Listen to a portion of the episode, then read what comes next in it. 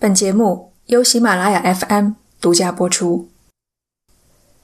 这期番外，我将为大家讲述发生在听众橘子味的小可乐身上的故事。我进行了整理和改写，大体还原了事件，希望你们能够喜欢。每当身边有朋友说起自己亲身经历的灵异事件时，我都会想到小时候出现在我家客厅的。那只发光的天鹅。那时我在上小学，晚上还和爸妈睡在一起。爸妈睡觉不喜欢关门，觉得空气不流通。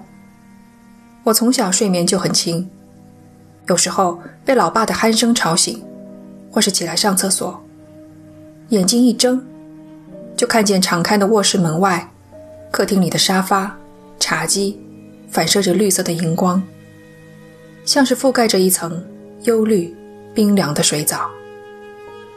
接着，我看见了它，一只发出绿光的天鹅。很奇怪，我一点也不害怕。也许是因为天鹅这种动物一点也不吓人，它很安静，在客厅里踱步，扑棱翅膀，一点声响也没有。每次我半夜醒来。总能看见它。忽然有一天，它消失了。我知道这一点也不恐怖，可它却是我最爱和人讲的灵异事件。真正恐怖的，把我吓得要死的事情，我不敢对人说起。奶奶曾经反复叮嘱我：如果你被吓着了，记住，一定不要跟别人说。不管过去多久，都不要说，宁可让它烂在心里。一旦你忍不住说出来，那个令你害怕的东西就会知道，你还记得它。奶奶跟我说这话时的情景，至今仍历历在目。我躺在床上，她不停地给我掖被子，可我全身发凉，像是有条蛇盘在被窝里。月光爬进窗户，像一具苍白的尸体倒在地上。当时我想，如果这雪白的月光中忽然出现一个黑色的影子，只怕我会当场吓晕过去。几分钟前，我还在屋外，拉开门栓，一个人走进了院子。现在想想，真是胆大呀。不过，一个五六岁的女孩。又是在乡下，单纯懵懂，没有任何防备之心，也不奇怪。我为什么会大半夜的爬起来呢？因为，我听到院子里传来了一阵奇怪的声音。我没有多想，掀开被子，踩着拖鞋就走了出去。奶奶和我一间房，不过她并没有醒。一出门，月光俯下身。拥抱了我，为我指出了声音传来的方向。跟刚才说的那样，我拉开院子的门栓，一只脚迈了进去。一进院子，声音一下子明晰许多。听清楚了，那是女人的哭声，来自角落里。我居然没有退回去，而是继续往角落里走。院子的墙高两米左右，挡住了一部分月光。我需要再走近些，才看得清楚。人的心里就是这么奇怪，为了看个明白，再危险也要往前走。终于，我看见他了。准确的说，我不知道那是什么，我只确定有个东西蹲在墙角。发出呜呜的哭声，我脖子后的汗毛一瞬间齐刷刷的立了起来，胸中一股气流顶上来，发出“哈”的一声大叫。只见那东西一下就没了，我甚至都没看清它是怎么消失的，是跳上了院墙，还是窜入了旁边的黑暗中？哭声也戛然而止。奶奶听到了我的喊声，跑过来问我怎么回事。我回答他：“有人。”奶奶的脸唰的就白了，一把拽住我的领子，嘴里不住地说：“走走走！”一出来，回身关了院门，插上门栓。回到屋里，命令我上床躺着，又关上房门，搬来椅子抵住。我对着他的背影解释：“我听到有人在哭。”他扭头警告我：“以后不管听到什么，都不要再出去了。”我被奶奶严厉的样子吓了一跳，赶快裹紧了被子。可想了半天，还是平复不了颤抖的心。刚想告诉他我看见了某个东西，他就走了上来，给我掖被子，说了之前提到的那一番话。就因为这，我不曾对任何人说起那晚的经历。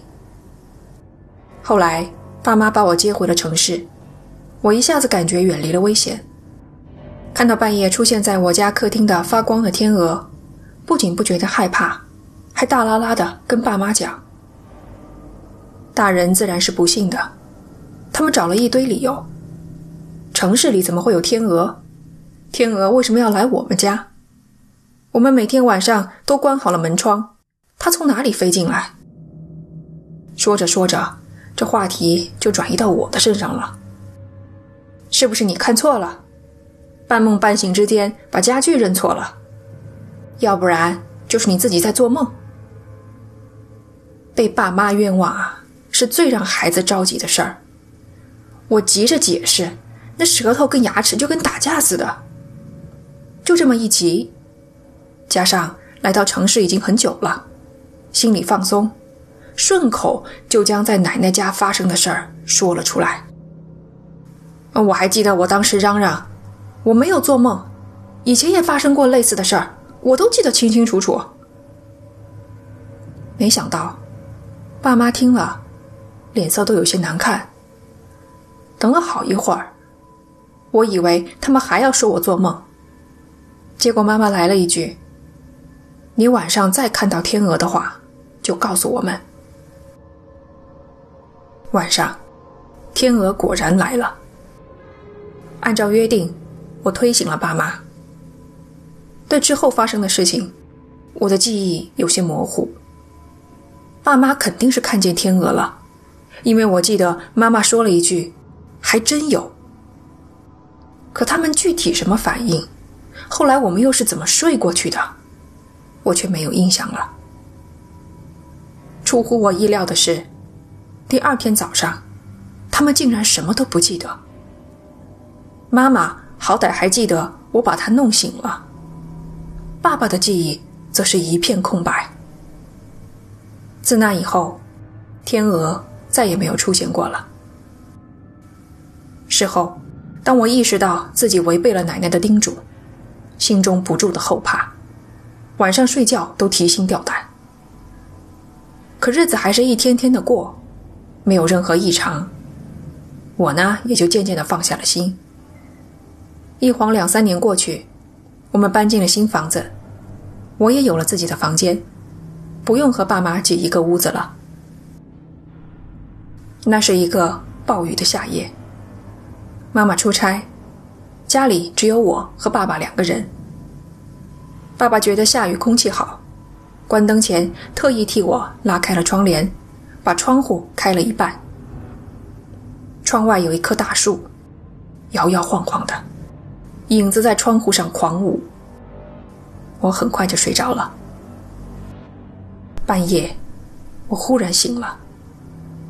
窗帘没拉，路灯的光照进来，有一些晃眼。我翻了个身，准备继续睡。